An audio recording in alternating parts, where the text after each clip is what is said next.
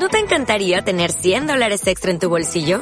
Haz que un experto bilingüe de TurboTax declare tus impuestos para el 31 de marzo y obtén 100 dólares de vuelta al instante. Porque no importa cuáles hayan sido tus logros del año pasado, TurboTax hace que cuenten. Obtén 100 dólares de vuelta y tus impuestos con 100% de precisión. Solo con Intuit TurboTax. Debes declarar para el 31 de marzo. Crédito solo aplicable al costo de la presentación federal con TurboTax Full Service. Oferta sujeta a cambios o cancelación en cualquier momento. Buenas noches. ¿Cómo estáis?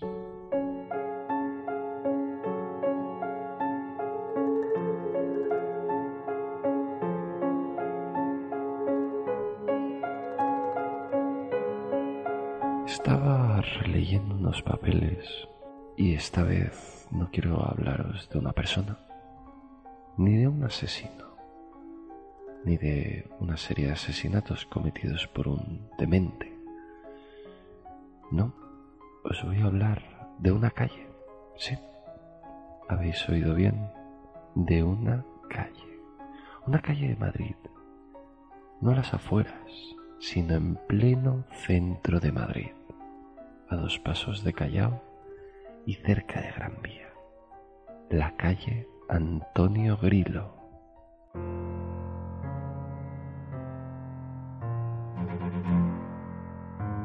Empezaremos con un poquito de historia. La calle recibe su nombre del poeta español Antonio Fernández Grillo, que siendo muy joven escribió una oda al mar sin haberlo visto jamás en su vida. Luego Antonio Grillo se labró una, una carrera muy fructífera hasta llegar académico de la lengua, aunque fue criticado por Leopoldo Alas Clarín.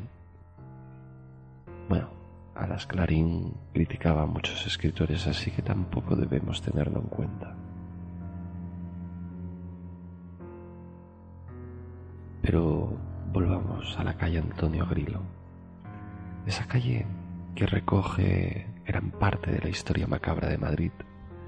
Esa calle que tiene dos manzanas, sí, sí, dos. 60 metros de calle. Y esas dos manzanas y poquitos metros recogen gran parte de la historia negra de la ciudad de Madrid. Pero incluso nuestro peculiar Jarabo durmió en una pensión de esta calle. No sé si lo recordáis, con dos chicas antes de ser detenido, como os expliqué en un capítulo anterior. Este Jarabo en todos los fregados. Pero esta calle no fue siempre conocida como Antonio Grillo. Antes era conocida como la calle de las Beatas. Y espera, espera, me estoy remontando al siglo XV. Pero no fue hasta 1776 cuando ocurrió el primer suceso documentado.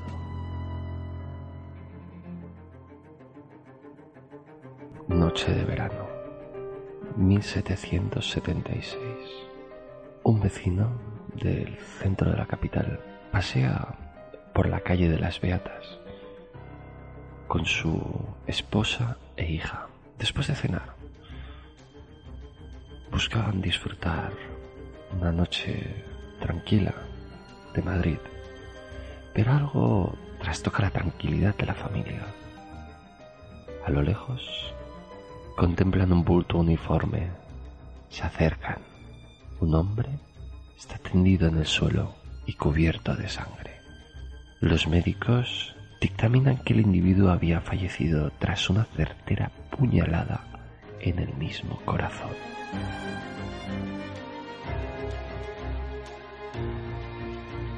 Algunos vecinos identificaron el cadáver. El hombre vivía en la zona. Se llamaba Diego, un humilde hortelano, nada escandaloso, casado y con dos hijos pequeños, con fama de absoluta honradez. No parecía que la muerte fuera el resultado de un ajuste de cuentas. Las investigaciones de la policía se centraron en un principio con los vecinos, pero poco aclararon sobre la muerte de su conciudadano. El alcalde mayor, responsable de la investigación, decidió seguir la única evidencia existente, un reguero de sangre que partía del cadáver. Siguiendo la sangre, los investigadores llegaron hasta una de las iglesias más importantes de Madrid, la parroquia de San Sebastián, situada en la calle Atocha, cerca de Puerta del Sol. Para quien no conozca Madrid, solo quiero decir que el reguero de sangre se extendía a lo largo de un kilómetro y medio. Sí, sí. Muy extraño, pero así lo cuentan diversas crónicas. También hay que decir que en aquella época era habitual que los criminales se acogieran a la protección eclesiástica y escondiesen sus asesinatos en la intimidad de una iglesia. El alcalde mayor logró acceder al templo después de muchas trabas por parte de, de sus inquilinos. Descubrió con la ayuda de unos testigos quién había entrado raudo y ensangrentado a la parroquia. Sorprendentemente no se trataba de, de un ciudadano, sino de un sacerdote. Estaba escondido en el coro de la iglesia. Sin apenas resistencia, fue detenido y encerrado en la cárcel real. Al día siguiente de la detención, todo se aclaró. La viuda del asesino, embarazada, superó su estado de ansiedad que la muerte de su marido le había provocado y pudo dar testimonio de lo que sabía. Su opinión era que el cura había sido el asesino, pues se tenía jurada a su esposo desde hacía unos cuantos días. Según cuentan las crónicas, la viuda declaró que el sacerdote estaba enamorado de una mujer de nombre Manuela una vecina que algunas crónicas dicen que era viuda y otras dicen que era desdichada y que arreglaba la sotana del sacerdote. Parece ser que sacerdote se enamoró y rondaba la costurera cuando el fallecido le reprendió. Este ni es cura ni es nada, es un sinvergüenza. El cura oyó esta humillación y se la guardó para sí mismo. Y como ya sabemos, se vengó a cuchilladas. Fue la primera vez que la justicia civil actuó antes que la eclesiástica. Le condenaron a muerte. Aquello despertó un gran escándalo en la capital, ya que hasta entonces en muchos casos semejantes a este, para salvar el buen nombre de la todopoderosa Iglesia, se había decidido ocultar los crímenes, esconder al culpable y esperar un tiempo a que fuese olvidado. Sin embargo, era tan grande el poder eclesiástico y su enorme influencia que finalmente el rey Carlos III decidió intervenir y el clérigo homicida no sería condenado a morir con la iglesia hemos topado. Este es uno de los más de diez incidentes terroríficos que ocurrieron en la calle Antonio Grillo y que ya os iré contando.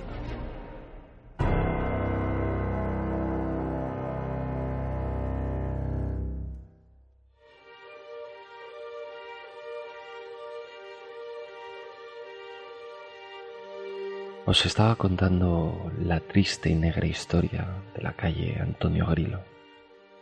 Viajamos hasta la mañana del 10 de octubre de 1854.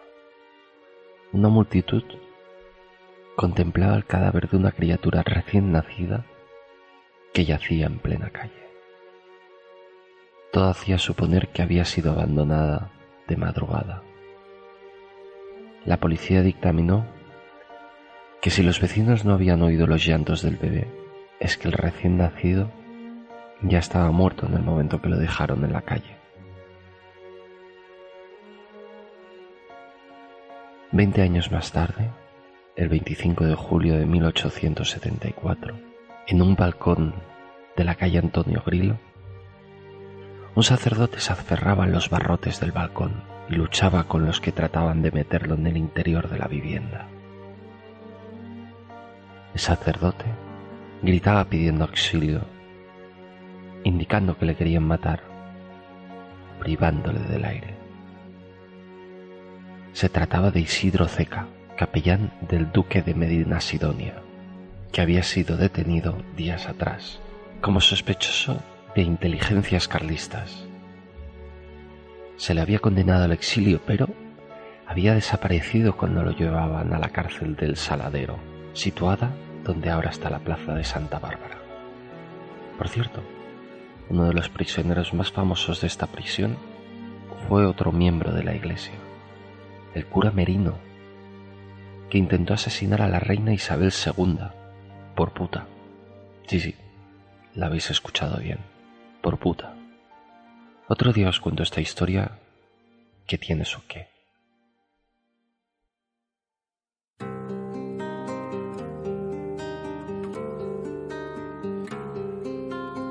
Vecinos, para cambiar el malfario de la calle de las Beatas, intentaron cambiar el nombre de las Beatas al nombre Ramón Chíes,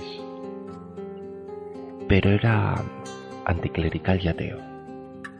Y cambiar el nombre de las Beatas por un anticlerical difícil. Entonces apareció Antonio Grillo, que vivió en esa misma calle. Todo arreglado le pusieron Antonio Grillo en 1899 y no tardaron en aparecer los muertos en esa calle recién nombrada.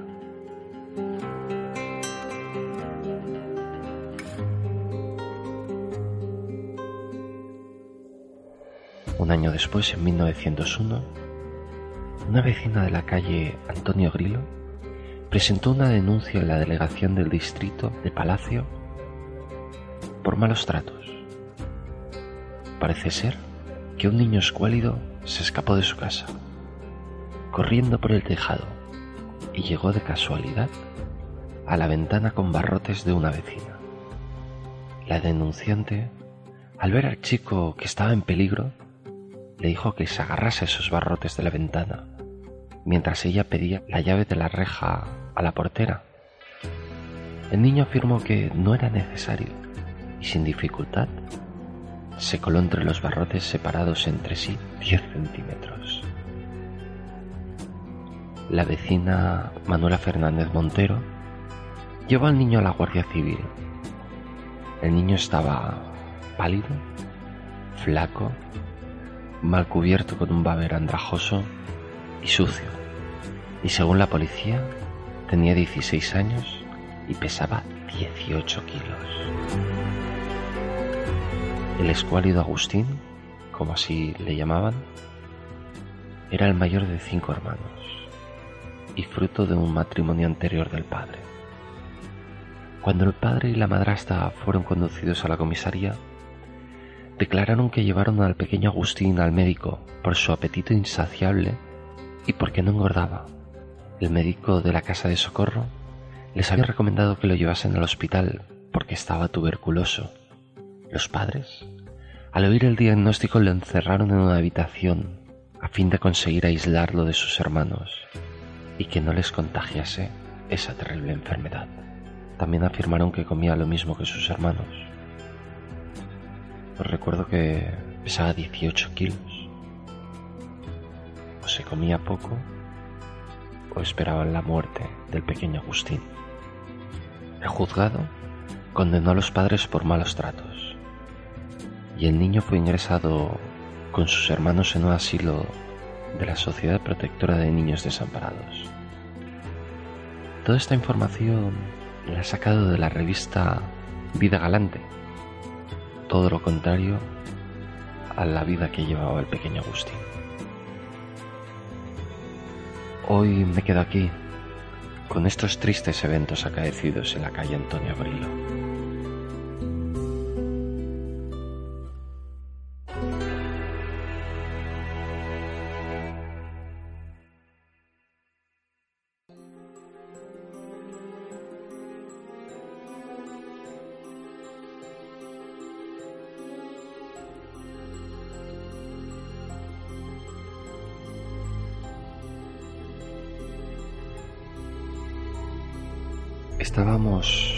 Calle Antonio Grilo, una calle con una historia negra. Muchos sucesos y crímenes ocurrieron en esa calle. Por cierto, el otro día me recomendaron un restaurante de menú en esa calle. Casualidades.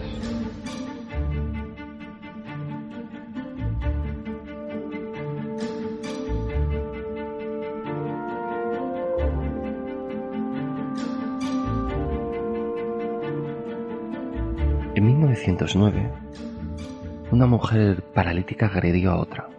Os dio la noticia del periódico de la época. Una señora de 50 años, paralítica, supo que su esposo se permitía algunas distracciones con una linda muchacha, vecina de la calle Antonio Grilo.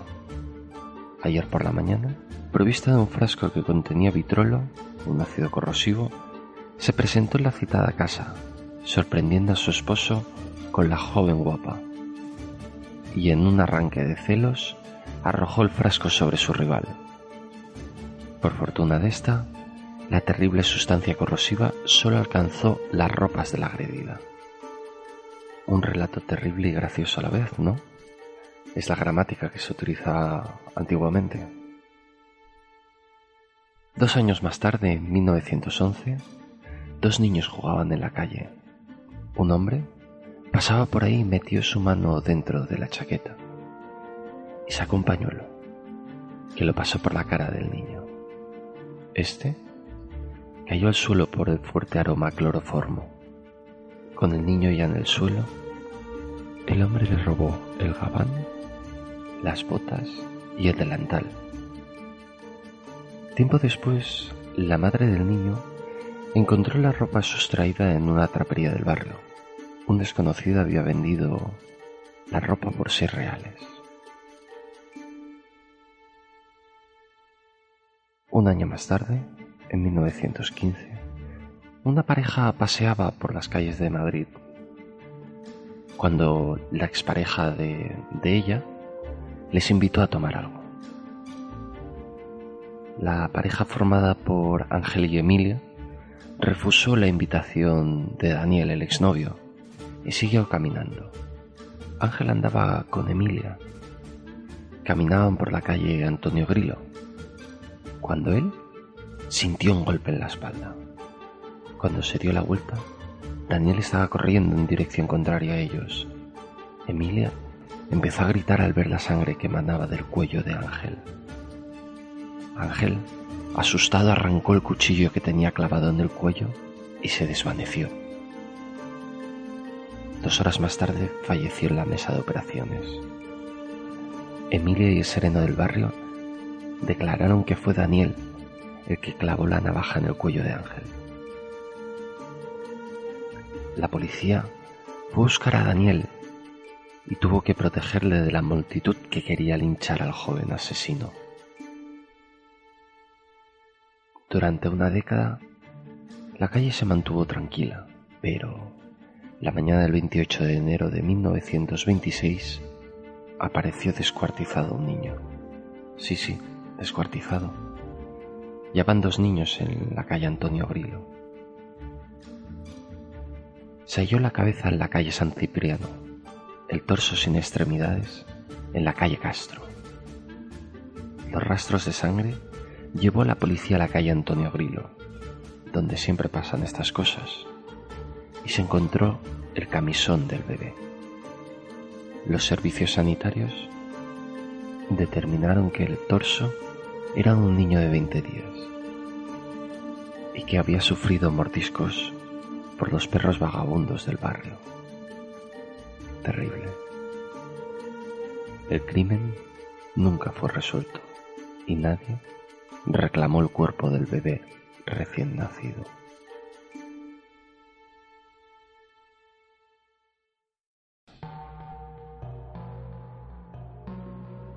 Yo aquí sigo, contando la macabra historia de la calle Antonio Grilo.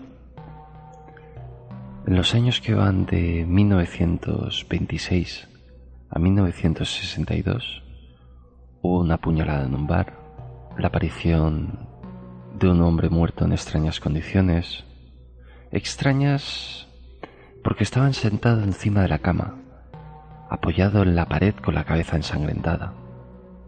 La policía dijo que murió por un fuerte golpe en la cabeza, por una porra o un martillo. Martillo, qué dolor. Y aquí ya llegamos al hecho más noticioso ocurrido en la calle Antonio Grilo.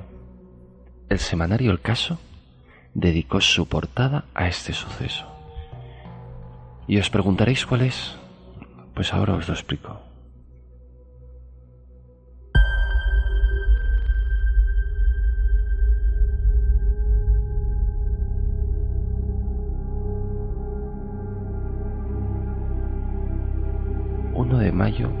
1962, el Día del Trabajador. Madrid se despierta tranquila, excepto uno de sus vecinos, José María Ruiz Martínez, camisero de profesión. Esa mañana despertó a la sirvienta a las seis de la mañana. José María estaba nervioso y envió a la sirvienta por medicamentos. Lógicamente la pobre volvió a la media hora sin ellos. Era uno de mayo, era festivo. Las farmacias estaban cerradas. José María no aceptó el no y la envió de nuevo a buscar medicamentos a una farmacia de guardia. Quería que le dejase solo. José María Ruiz llevaba meses ajetreado. Había comprado un terreno en Villalba, para hacerse una casa cerca de sus padres. Pero en esos días no conseguía que ningún albañil se hiciese cargo de las obras, ya que, según cuentan, cambiaba de opinión cada dos días, variaba la construcción y los albañiles dejaban el trabajo por tanto cambio. Nadie de la zona quería hacerse cargo de esa obra. Esa mañana del 1 de mayo, Juan se encontraba en su domicilio con su mujer y sus cinco hijos. Una familia a la cual sostenía holgadamente gracias a su camisería, situada en la calle Luna 16. Por lo que dicen los periódicos de la época, el único vicio que tenía el camisero era gastarse miles de pesetas en rellenar quinielas, pero ya está, no tenía más vicios.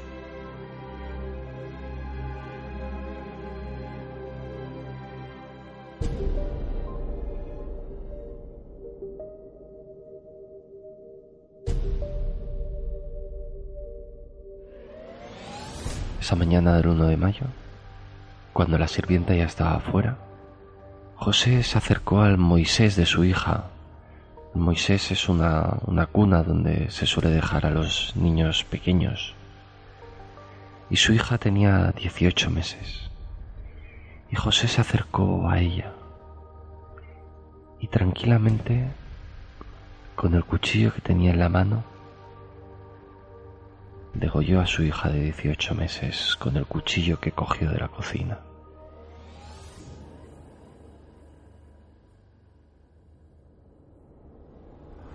Caminó por su casa con el cuchillo ensangrentado en una mano y una pistola en la otra. José María entró en la habitación que compartían José María, su hijo de 10 años, y Juan Carlos de 7. Degolló a uno y seguramente por el grito de dolor el otro se despertó y el padre lo único que pudo hacer fue dispararle. La casa despertó de un sueño para amanecer en un horror. Adela de 12 años no se movió de su habitación, donde José María la encontró y acabó con su corta vida. La hija mayor, María Dolores, de 14 años, intentó esconderse en el baño, cerrar el pestillo pero su padre llegó antes de que pudiese encerrarse y le disparó, alcanzándole en la garganta. El padre de cinco hijos ya no tenía ninguno, pero sí una mujer, Dolores Bermúdez. Dolores había pasado mala noche. Puede ser por eso por lo que no oyó los disparos que se producían en la casa. pero no se libraría del homicida con el que estaba casado. Y ahí estaba. José María armado con un martillo entró en el dormitorio principal para acabar con la vida de su mujer. Eran las siete y media de la mañana. A martillazos acabó con su mujer. El 091 recibió una llamada de un hombre que decía haber matado a toda su familia. Eran las siete y cuarenta minutos. Diez minutos más tarde, el funcionario dedujo que se trataba de un perturbado y procuró mantener al hombre al teléfono. El funcionario que atendió la llamada no conseguía que el perturbado, que estaba al otro lado del teléfono, le dijese su dirección. Pero en un descuido le hizo saber a ese funcionario su nombre y sus apellidos. Y la policía, en un examen a la guía telefónica, consiguió saber desde dónde llamaba ese perturbado llamado José María Ruiz Martínez.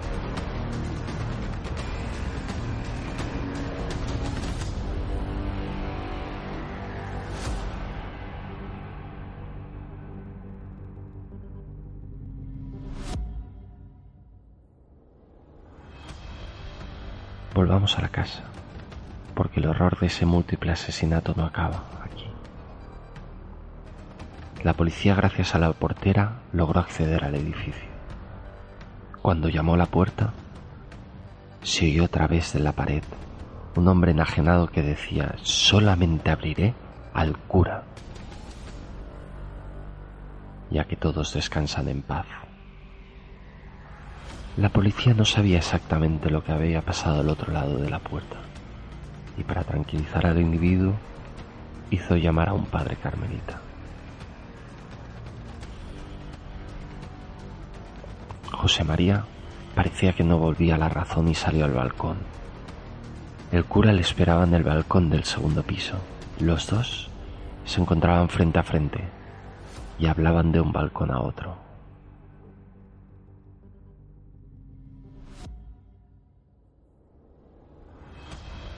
José María estaba en pijama, en pijama con manchas de sangre, y portaba una pistola en la mano que apuntaba al padre Carmelita. La policía desde la calle apuntaba al supuesto asesino con orden de no disparar acaso que él no lo hiciese. José María bramaba reclamando que el párroco entrase en su casa y le diese la absolución. Los agentes aconsejaron que hablase con José María por teléfono y que le hiciese entrar en razón. Hablaron por teléfono durante un buen rato, pero el cura no consiguió que se entregase. Consiguió enfadarla aún más, si cabe. Y eso conllevó a que el griterío se trasladase del teléfono al balcón.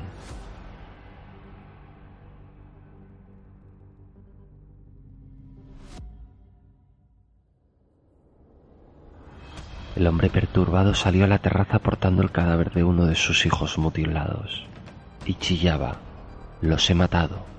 Volvió a entrar en casa y salió con otro de sus hijos en brazos y gritaba, los he matado a todos, podéis verlos, aquí están. Volvió a entrar a casa y salió con un tercero y sentenció, los quería mucho, pero los he matado a todos, por no matar a otros canallas. La gente desde la calle no daba crédito. Estaban mirando una terrible escena que hasta a mí me horroriza contárosla. José María estaba fuera de sí. El párroco no le quería dar la absolución y la policía estaba apostada en la puerta. De repente sonó un disparo dentro del domicilio y la policía ya no podía esperar más y tiró la puerta abajo, descubriendo el horror que acaecía dentro de la casa desde las seis de la mañana. Sangre por toda la casa. Seis cadáveres. Sí, seis cadáveres, no siete. José María Ruiz, el asesino, fue trasladado en ambulancia al equipo quirúrgico de la calle Montes, donde al ingresar ya había fallecido. En la calle Antonio Grilo se repetía la misma frase. Se ha vuelto loco. Se ha vuelto loco.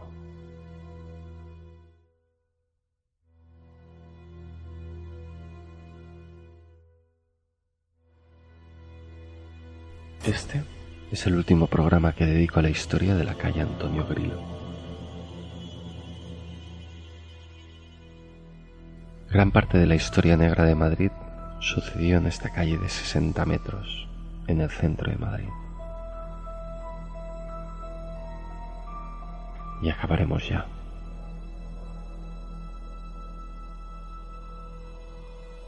Nos situamos otra vez en la calle Antonio Grillo, abril de 1964.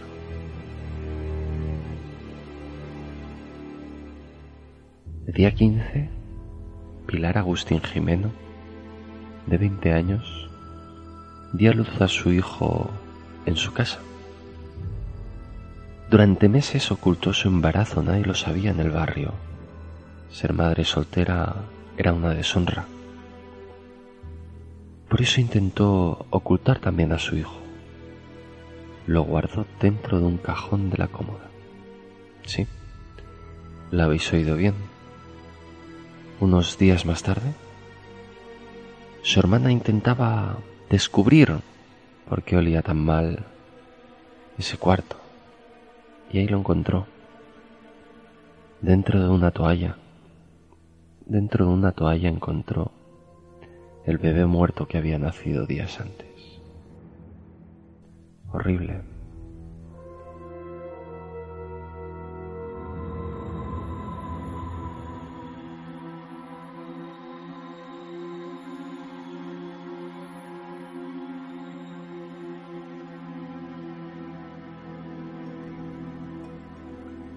El último suceso que os voy a contar de la calle Antonio Grillo ocurrió en 2004, hace 12 años, el 20 de marzo, cuando en la madrugada, sobre las cinco y media de la mañana, un hombre de origen francés llamó a una ambulancia. Un magrebí de 37, acompañado por un mayor al que se le conoce como el puto, llamaron a la puerta del ciudadano francés y sin mediar palabra le asestaron tres cuchilladas, le cortaron la cara y dos cortes más en el rostro. Este era el último suceso, pero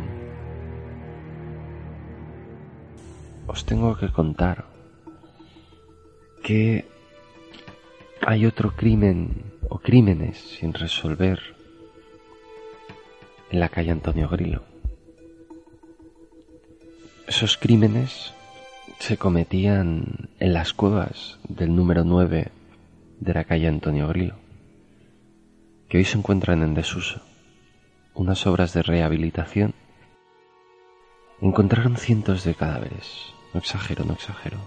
Encontraron cientos de cadáveres. En esas cuevas aparecieron acumulados una gran cantidad de fetos humanos.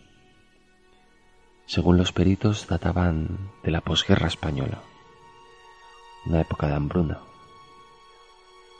Y parece ser que muchas mujeres prefirieron abortar a no poder darle de comer nada a esos niños, a esos recién nacidos, a esos bebés.